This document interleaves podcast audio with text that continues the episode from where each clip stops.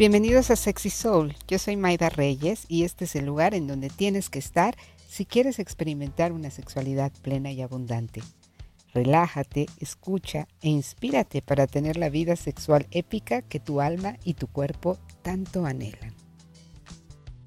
Hace unas semanas posteamos un podcast sobre pornografía y me escribieron muchas mamás muy agradecidas por haber tocado el tema pero con esta inquietud de cómo hago para hablar de estos temas con mis hijos o con mis hijas. Y celebro muchísimo que tengas la intención de darles a tus hijos e hijas una educación más rica, amorosa, incluyente y alineada con lo que eliges. La verdad es que la educación sexual que nosotros recibimos fue bastante pobre. Y los resultados los vemos en las agresiones sexuales, los delitos sexuales, que dejan huella no solamente en las mujeres, pero también en los hombres. Insatisfacción, frustración, las mal llamadas disfunciones sexuales son también parte de esta malísima educación traumática que todos recibimos. Incluso hay autores que mencionan que el cáncer en senos y en próstata son productos de una educación sexual represiva, ya que en estas áreas se encuentran, según algunas tradiciones asiáticas, el poder sexual de las mujeres y de los hombres respectivamente. Sí, es momento de hacerlo distinto y yo sé que no es nada fácil hablar del tema. A mí a veces también me cuesta muchísimo trabajo, pero por nuestros chavos vamos a echarle ganas entre todos.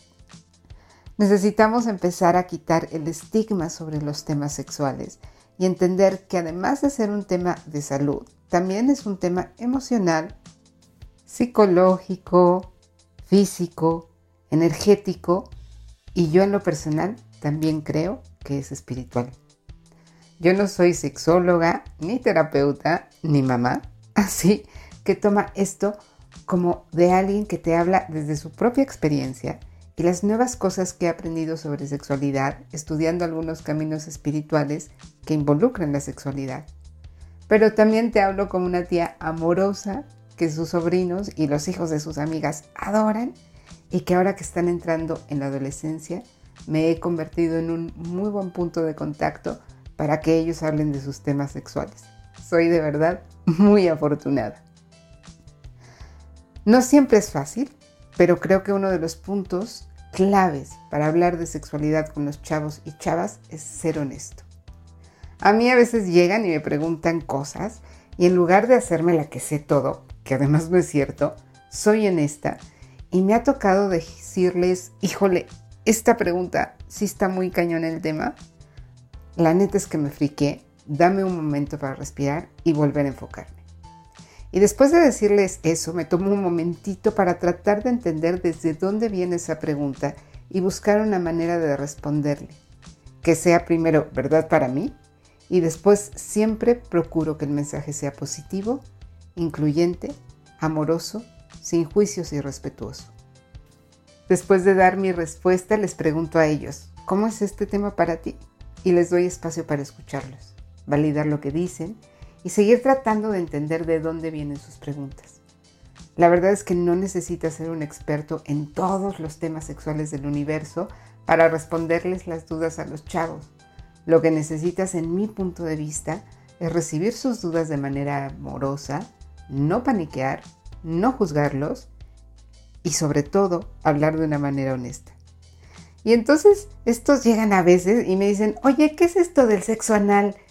Y les digo, wow, un momentito, no me esperaba la neta que me fueras a preguntar algo así.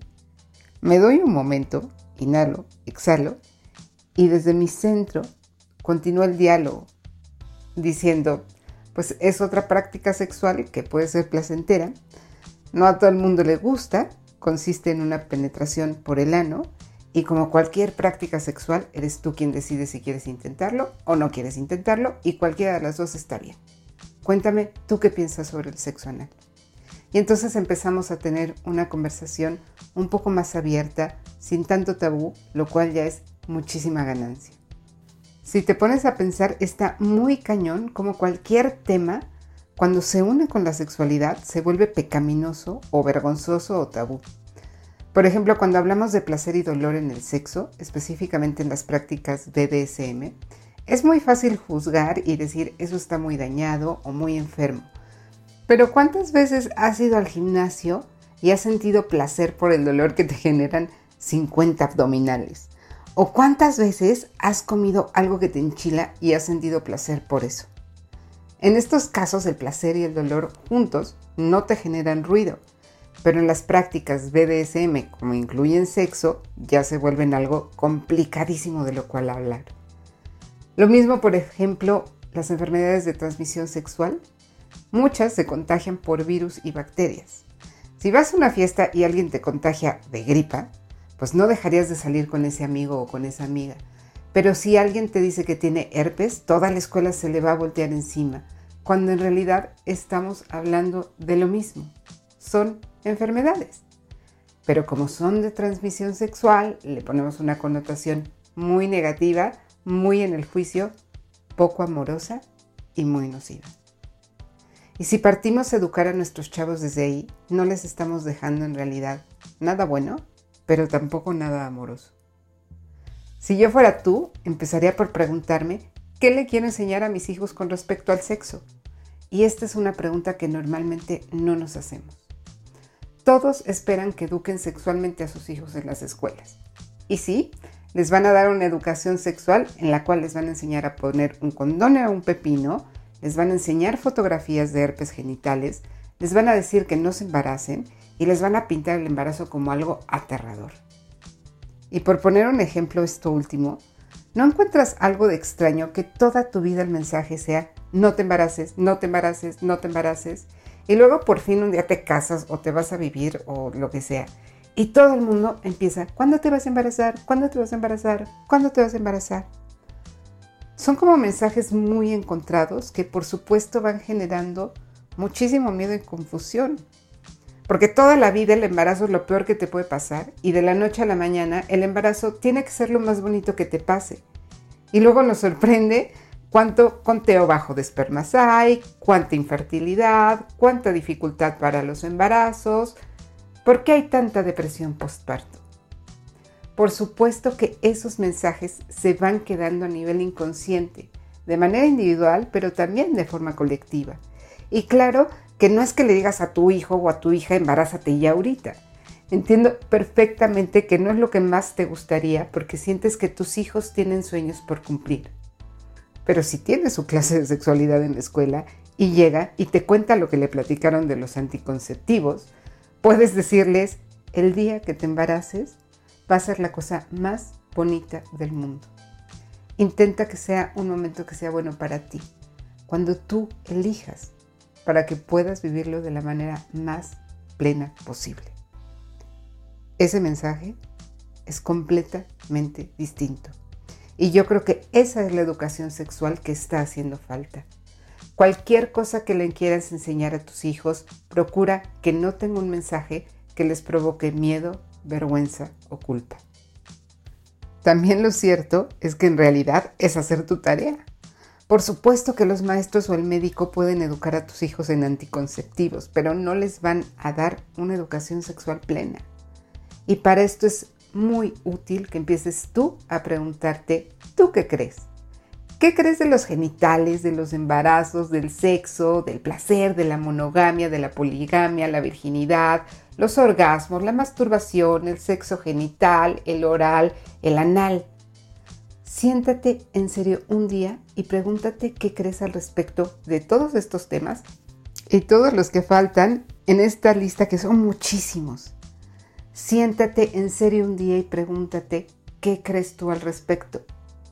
Puedes seguir por estudiar y abrirte a la posibilidad de escuchar qué piensan los que piensan algo distinto a ti sobre estos temas, para que veas que en realidad puedes elegir creer lo que quieras y a partir de ahí elegir creencias que sean amorosas, que estén alineadas con tu esencia, que sean incluyentes, que sean generosas, en lugar de que sean asustadoras, traumáticas, negativas y moralistas.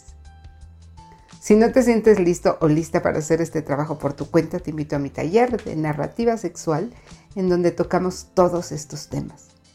Si tú tienes un rollo con la sexualidad, se lo vas a transmitir a tus hijos, aunque no hables de eso. Seguramente tú has hecho con tus hijos muchas cosas distintas a como las hicieron tus papás contigo, porque querías algo mejor para ellos. Y la educación sexual no debería de ser una excepción. Y la manera en la que lograste esto muy probablemente fue estudiando, leyendo, cuestionándote, aprendiendo, tomando clases. Pues exactamente lo mismo es para la sexualidad. Hace un par de días estaba en una sesión vía Meet con una clienta y me dijo, permíteme cerrar la puerta porque mis hijos están al lado. Estábamos hablando de cómo en su casa sus papás nunca hablaron de sexo. Y de pronto le escucho decirle a su hija, espérame mi amor, estoy en una junta, ahorita que termine voy. Regresó a la pantalla y le dije, entonces tus papás nunca hablaban de sexo.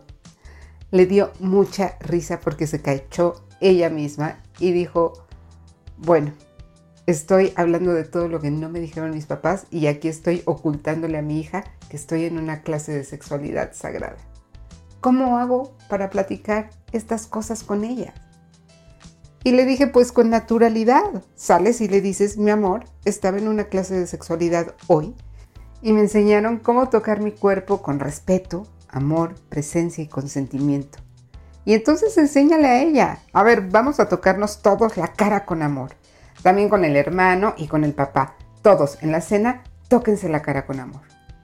¿Sabes lo importante que es para la educación sexual de tus hijos saber reconocer un toque amoroso? No solo lo estás protegiendo de abuso sexual, pero también le estás enseñando a tratarse con amor, dignidad y respeto. Y eso es lo que va a buscar en su vida. ¿Qué sería distinto para ti si tus papás te hubieran enseñado esto? Y después, por supuesto, que también vas a tener la plática de tus partes privadas, también son para ser tratadas con amor y en privado. Pero en este susto que nos da, dejamos de hablar de las cosas bonitas de la sexualidad. El amarte, respetarte, honrarte, tener límites claros. Recuerda que la manera en la que se vive el sexo en tu casa va a ser la manera en la que va a empezar a vivir su sexualidad al exterior también tu hijo o tu hija. ¿Quieres que sea algo súper oscuro, negativo y prejuicioso? ¿O quieres que sea algo libre y amoroso? No hay respuesta correcta, no te puedo decir cómo educar sexualmente a tus hijos porque no sé cuáles son los valores que tú les quieres transmitir y esos son los que de verdad importan.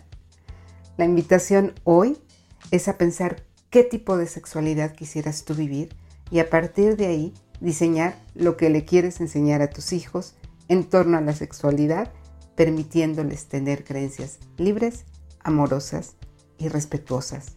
Háblalo. Y te voy a poner unos ejemplos para que te des cuenta que tampoco tiene que ser esta cosa como súper complicada el hablar de sexo. No solo con tus hijos, sino también con cualquier persona, empezando contigo y después con tú o tus parejas. Imagínate que estás viendo una serie con ellos y de repente dos chavitas se besan y tú no has pensado qué quieres pensar con respecto a la homosexualidad. Y tal vez ni siquiera expresas nada verbalmente, ni acuerdo ni desacuerdo, pero hay algo que se va a sentir en el ambiente que tus hijos van a percibir. Si tú ya has pensado qué quieres pensar sobre la homosexualidad y has elegido creer que es una manera más de experimentar amor, vas a poder decir con toda naturalidad, ay, qué bonito que se amen. O qué bonito tener una pareja que te vea como esta chavita la vio. O qué lindo que se demuestren amor de una manera tan respetuosa y sana. Que es muy distinto a que te pararas, por ejemplo, histérico o histérica, así como, ay, ¿qué les pasa? Son unas escuinclas. Esas son la clase de mensajes que traen mis clientes a sus terapias cuando se acuerdan de la educación sexual que les dieron sus papás. O por ejemplo, este tema de la virginidad, que sobre todo en las escuelas muy religiosas nos atormentaron con que íbamos a perder algo. Entonces, otra vez, en una serie sale el tema de la virginidad, una escena de una chavita perdiendo la virginidad, y si no has pensado qué quieres pensar sobre la virginidad, puedes poner cara de susto o si ya sabes qué quieres transmitir, decir, ah, me alegra que su primera vez esté completamente convencida de que eso es lo que quiere. O ojalá que esté usando un método anticonceptivo para que pueda no estar preocupada por embarazarse y se relaje. O qué bonito es cuando una persona hace el amor por primera vez. Son conversaciones más casuales, conversaciones más amorosas, que les van a permitir expresar su vida sexual con menos miedo, con más amor, y creo que eso es lo que todos los papás quieren para sus hijos. Y muchas tías y tíos también lo queremos para nuestros sobrinos. Todos, incluyendo a la población asexual, somos seres sexuales. El 99% de los humanos eligen tener una vida sexual activa y esto es natural. Tus hijos llegaron por el sexo, tú llegaste a la vida por el sexo y lo más importante que tienes en la vida se lo debes al sexo. Es importante hacer conciencia de esto para poder honrarlo, darle su lugar y hablarlo. No porque te dé pena, no tienes la responsabilidad de hacerlo. Y puedes empezar justo por ahí. Mi hijito, mi hijita, ya sé que te da pena hablar de sexo. A mí también me da pena hablar de sexo contigo. Pero es importante que lo hagamos. Y no tiene nada de malo. Tú y yo venimos de ahí. Espero que hayas disfrutado muchísimo de este audio. Voy a estar compartiendo contigo muchas técnicas y herramientas de sexualidad sagrada que te ayuden a vivir esa sexualidad plena que tu alma y tu cuerpo anhelan. Si te gustó este contenido, sígueme en Instagram, sexysoul-mx, y si estás interesada o interesado en nuestros cursos, talleres y sesiones individuales, manda un WhatsApp al 4434 71 27 56. Yo soy Maida Reyes y esto es Sexy Soul. Hasta la próxima.